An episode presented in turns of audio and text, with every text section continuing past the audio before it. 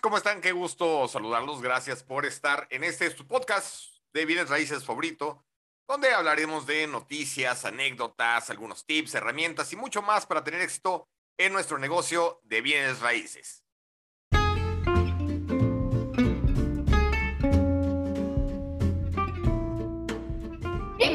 Y bienvenidos al podcast de cómo ser un crack inmobiliario, el programa donde encontrarás herramientas innovadoras para tu negocio de bienes raíces. Quédate con nosotros.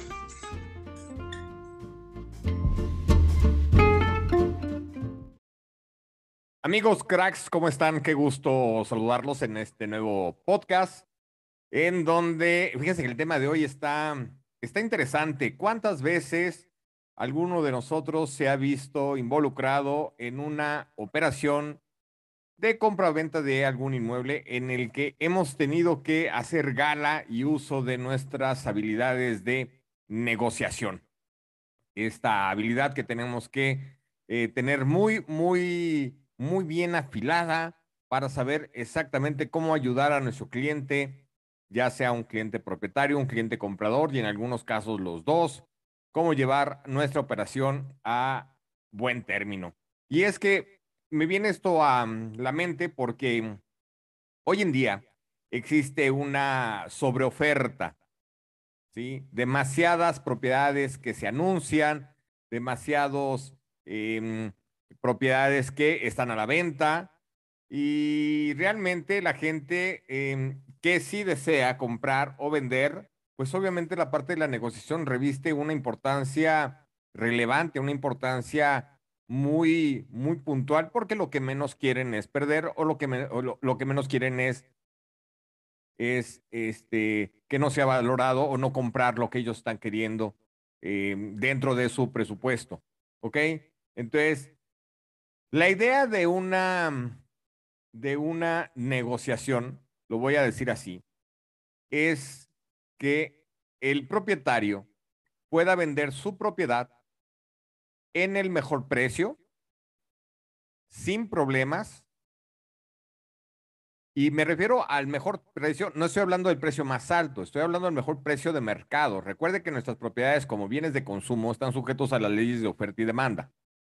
Entonces, sin embargo, en el entendido, un propietario siempre considera él que el mejor precio de su propiedad siempre va a ser el más alto.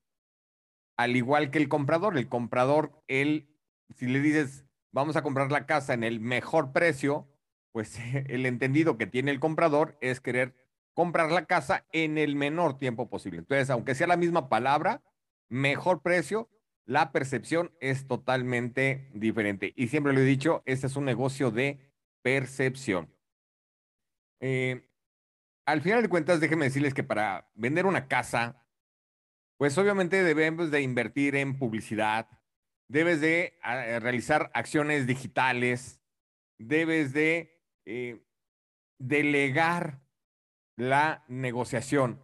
Realmente una negociación inmobiliaria debe de llevarla a cabo aquella persona que, pues que tenga el conocimiento, que sea la persona ideal para poder manejar y ser lo más objetivo posible. ¿Me explico? Em, esto va a ayudar o que obviamente al momento de ofertar por una propiedad o al momento de poner el precio de una propiedad, no se trate de imponer, pues la verdad es que precios irreales. ¿Ok? Y por eso, por todo este contexto, quiero darte las cinco claves para negociar una operación inmobiliaria y que no caiga o que no fracase la venta. ¿Ok? Así que vamos comenzando. Punto número uno. Confiar en quién va a vender la propiedad. Confiar en quién va a realizar la negociación. ¿Ok? Eh, para negociar una operación inmobiliaria, la persona que se encargue de llevar a cabo la negociación, pues debe ser una persona que tenga experiencia, que tenga conocimiento, que tenga seguridad, que tenga eh, la certeza de lo que se está buscando y pues obviamente debe de abandonar la idea que vender una casa pues la puede hacer cualquiera. La verdad es que no. Sí se necesita un conocimiento muy especializado en negociación, se necesita un conocimiento muy especializado en temas inmobiliarios porque pues vamos a velar por los intereses del propietario que está queriendo vender su casa. ¿Ok? Entonces, número uno, debes de llevar la negociación una persona que realmente sepa, tenga la experiencia, el conocimiento y la seguridad. Número dos, si queremos hacer una buena negociación, partamos que la propiedad debe tener un precio realista. ¿Qué es un precio realista? Un precio que sepamos nosotros que está acorde con la oferta y demanda del mercado en este momento. ¿Ok? Muchas veces las personas compran una casa y piensan que porque ya tiene tiempo, que tiene la casa, entre más tiempo pasa, más a precios, eh, su precio aumenta. Em, ya le invertí más a la propiedad y tengo que recuperarlo. Hay acciones que no aumentan el precio de una, de una propiedad. Todo lo que es mantenimiento, decoración, por decir algunos, no aumenta el precio de una propiedad. Eh, ¿Cuáles son los factores que sí aumentan el precio de una propiedad? Bueno, aumenta los metros cuadrados de construcción, aumentan las instalaciones especiales, aumentan los acabados. Eh, esto sí, sí aumenta los, el, el, precio de una, de una propiedad. Entonces, debemos de ser muy, muy realistas con el precio y no el precio en el que lo compramos, pretendamos tener 10 eh, veces más, ¿no? Porque así lo consideramos, porque nuestra casa es la más bonita. No, no, no funciona así. Y también debemos de ser conscientes de que no necesariamente muchas veces el precio de la propiedad en el que se anuncia, pues es en el que se compró, ¿no? Llega a haber, llega a haber factores externos, por ejemplo, el tiempo en el que se compró, la situación monetaria en la que se compró, em, la, compra de oferta, la compra de preventa, y muchas veces por el mercado, por la situación del mercado, no se llega a vender en ese precio. Inclusive hay propiedades que se llegan a vender en menor precio de lo que yo pagué al inicio por ella. Y más adelantito vamos a hablar un poquito de, de este tema de cuestión de, de precios más a detalle. Para poder determinar un precio realista de la propiedad, recordemos que tenemos que hacer un estudio de mercado, ¿no? Un análisis de mercado comparativo, que es obviamente comparar nuestra propiedad con propiedades similares, de características similares que estén también ofertándose en el mercado. Mi recomendación, por favor, olviden de estar haciendo el estudio de mercado solamente basándose en propiedades anunciadas en los portales. ¿Por qué? Porque muchas veces los precios anunciados en los portales son precios amañados, no son precios, tampoco son precios realistas. Entonces, si nos vamos a sujetar nada más al precio anunciado en los portales, mm, no va a ser tan, tan realista nuestro precio. ¿Qué es lo que conviene? Conviene hacer actividades de campo, conviene conocer el inventario de nuestra zona, eh, sea propio o de otras agencias, debemos de saber qué es lo que en este momento se está ofertando en el mercado. Entonces, em, pues yo les daría ese consejo que sean lo más realistas posibles al momento de establecer un precio de la propiedad, ¿no? O por qué no, también al momento de hacer una oferta. También hablaremos de eso. Número tres, precisamente saber hacer una contraoferta. Para los compradores, Recordemos que el precio anunciado no necesariamente es el precio exacto en el que se, en el que se va a, comprar o adquirir el inmueble.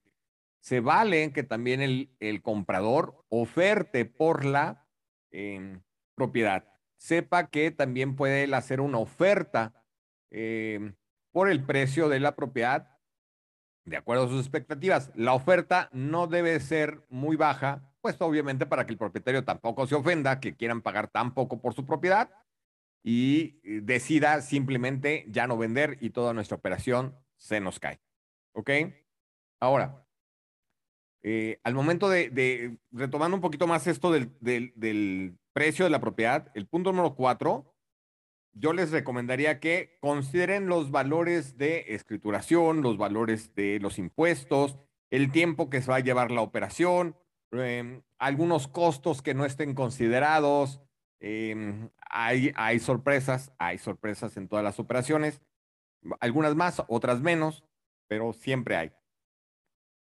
y entonces, si tienen esto en claro, deben de saber este, que los precios que se manejan cuando hagan una, una publicación del precio de una propiedad o cuando hagan una contraoferta por parte del comprador, bueno, deben de tener, deben de estar conscientes que al momento de entrar en una negociación, deben de saber cuánto es lo máximo y cuánto es lo mínimo. Cuánto es lo máximo que pueden, que pueden ofertar, eh, cuánto es lo mínimo que, que, pueden aceptar para que puedan tener una idea clara de cuál, cuál va a ser ese rango de negociación al momento de una, al momento de presentar una oferta o de aceptar por parte del propietario. Y en, este, en ese sentido, déjenme decirles que debido a la pandemia, mucha gente eh, consideró que los precios de las propiedades se iban a, iban a bajar. Yo dije que era una temporada de muchísima especulación, mucha especulación. ¿Por qué? Porque lamentablemente, debido a la pandemia, muchas personas se vieron mm, obligadas a dejar el trabajo en el que estaban o les dieron las gracias y eh, perdieron el trabajo que tenían. Y pues para, tratar de subsistir, para tratar de sobrevivir en este, en este medio, pues simple y sencillamente eh, tuvieron que eh, vender alguna, alguna propiedad. Entonces, los compradores dijeron, ah, si el propietario está con la urgencia de vender por la necesidad que tiene, me voy a esperar para que baje más la propiedad, ¿no? Este, que se ahorque más el propietario y que baje y que baje y que baje, porque él tiene la urgencia y yo tengo el dinero. Entonces, decían muchos, es temporada de compradores. Oh, yo consideraba más que era una temporada de especuladores. Y, no se me hacía muy ético, pero bueno, volvemos a lo mismo, es oferta y demanda, ¿ok? Em, y, si analizamos qué fue lo que realmente pasó, pues déjenme darles este, este dato. Del 100% de la zona que, que yo manejo, que es la zona eh, norponiente, poniente de, de, la Ciudad de México, eh, solamente el 30% del inventario que estaba en, en, venta, de propiedades en venta en toda esta zona, solamente el 30% realmente bajó su valor. Los demás precios, la verdad es que se estabilizaron. O sea, no hubo una, no hubo un, un repunte, no hubo un cambio. Entonces, eh, pues aquí ya empezaron a entrar las urgencias de los compradores que estaba perdiendo el valor adquisitivo su dinero y entonces, pues la verdad es que no hubo, no hubo mucha oferta, no hubo mucho, mucho, no hubo mucha ganga, ¿sí? Ante esto. Y entonces, eh, pues simple y sencillamente, este, no, no, no se perdió. Y, y si se preguntan, oye César, ¿cuál es más o menos cuánto debería yo de em, estar abierto, yo propietario, cuánto debería estar abierto a una negociación, ¿no? Del precio listado, cuál es el, el, el, cuánto es lo menos que yo debería más o menos bajar de mi precio, o el comprador, cuál es más o menos lo que yo tendría que estar dentro de mi contraoferta para que no se ofenda el propietario. Y yo te diría que en términos generales es un 20% sobre el precio de lista. Es decir, propietario, debes de estar eh, consciente que el precio de tu propiedad sobre el que estás anunciándolo va a tener algunos ofrecimientos entre un 15, 20% menor de lo que tú estás, eh, estás pidiendo. ¿Ok? Y comprador, al momento de hacer una contraoferta, eh, procura que el precio que estás eh, contraofertando, pues sea también dentro de este rango, ¿no? Un 15-20% sobre el precio que se está, se está listando. Me parece que sería un buen, buen margen de negociación que es aceptable, se puede, se puede tomar en consideración para que las partes, pues vaya, salgan, salgan em, aprovechadas en el mejor sentido. Y número cinco, ante la urgencia algunos de vender, también se vieron los casos que algunas personas empezaron a aceptar eh, permutas, empezaron a aceptar autos a cuenta, empezaron a aceptar terrenos o propiedades de menor valor, ¿no? A cuenta de, e inclusive se empezaron a registrar algunas eh, operaciones con criptomonedas. ¿okay? Se empezó a hacer un poco más de, de, de esto de las criptomonedas y yo creo que es una tendencia que si bien no estoy seguro que, que en el corto y mediano plazo se vayan a empezar a realizar, pues sí es una información que deberíamos de empezar a, analizar, deberíamos de empezar a eh, investigar más de ellas, cómo se manejan las criptomonedas, em, cómo se definen, cuál es su uso, dónde se aceptan, dónde no se aceptan, porque, porque es muy interesante esto, el manejo ya de las, de las criptomonedas. Por ahí eh, empecé a ver algunas, algunos ofrecimientos de propiedades que estaban empezando a aceptar este tipo de valor, eh, cómo se consiguen, cuál es el valor real, qué las respalda. Eh, yo creo que, que, bien podríamos empezar a considerar estos, este, esta, información.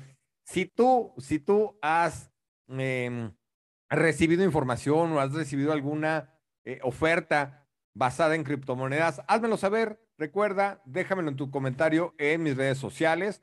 Me encuentran como Formación Inmobiliaria and Coaching en, Facebook, en Twitter. En Twitter estoy como arroba César ¿sí? O en cualquiera de nuestras redes, aquí van a estar googleadas. Déjame tu comentario, házmelo saber. Dime qué opinas esto de las criptomonedas. ¿Cuál ha sido tu experiencia? ¿Conoces? ¿No conoces? ¿Qué es lo que sabes? ¿Estarías dispuesto a realizar operaciones en criptomonedas, para mí, mi, tu información para mí es muy importante. Así que espero que estos puntos para tomar en, cuenta al momento de hacer una negociación hayan sido útiles, te sirvan y sobre todo te hagan abrir la mente a que sí, que no y cómo poder representar bien a nuestros clientes en todo momento. Recuerda que una de las obligaciones como asesores inmobiliarios es que todas las operaciones las hagamos sin problemas. ¿Ok? Y les voy a dejar una premisa en este punto de la negociación. Les voy a dejar una premisa que a mí en lo particular me ha servido muchísimo. A mí eh, la tomo como filosofía de cualquier negociación y créanlo que hasta el momento me ha funcionado y por eso se las comparto. La premisa dice, si quieres ganar en lo primario, siempre deberás de ceder en lo secundario. Si quieres ganar en lo primario, deberás ceder en lo secundario. ¿Ok? Se las dejo, reflexionenla y espero sus comentarios. Un gusto saludarlos. Recuerden, mi nombre es César Sánchez Beitia, Master Coach, eh, Master Coach Inmobiliario y mentor en bienes raíces. Estoy a sus órdenes y nos vemos en el próximo podcast. Gracias. Chao.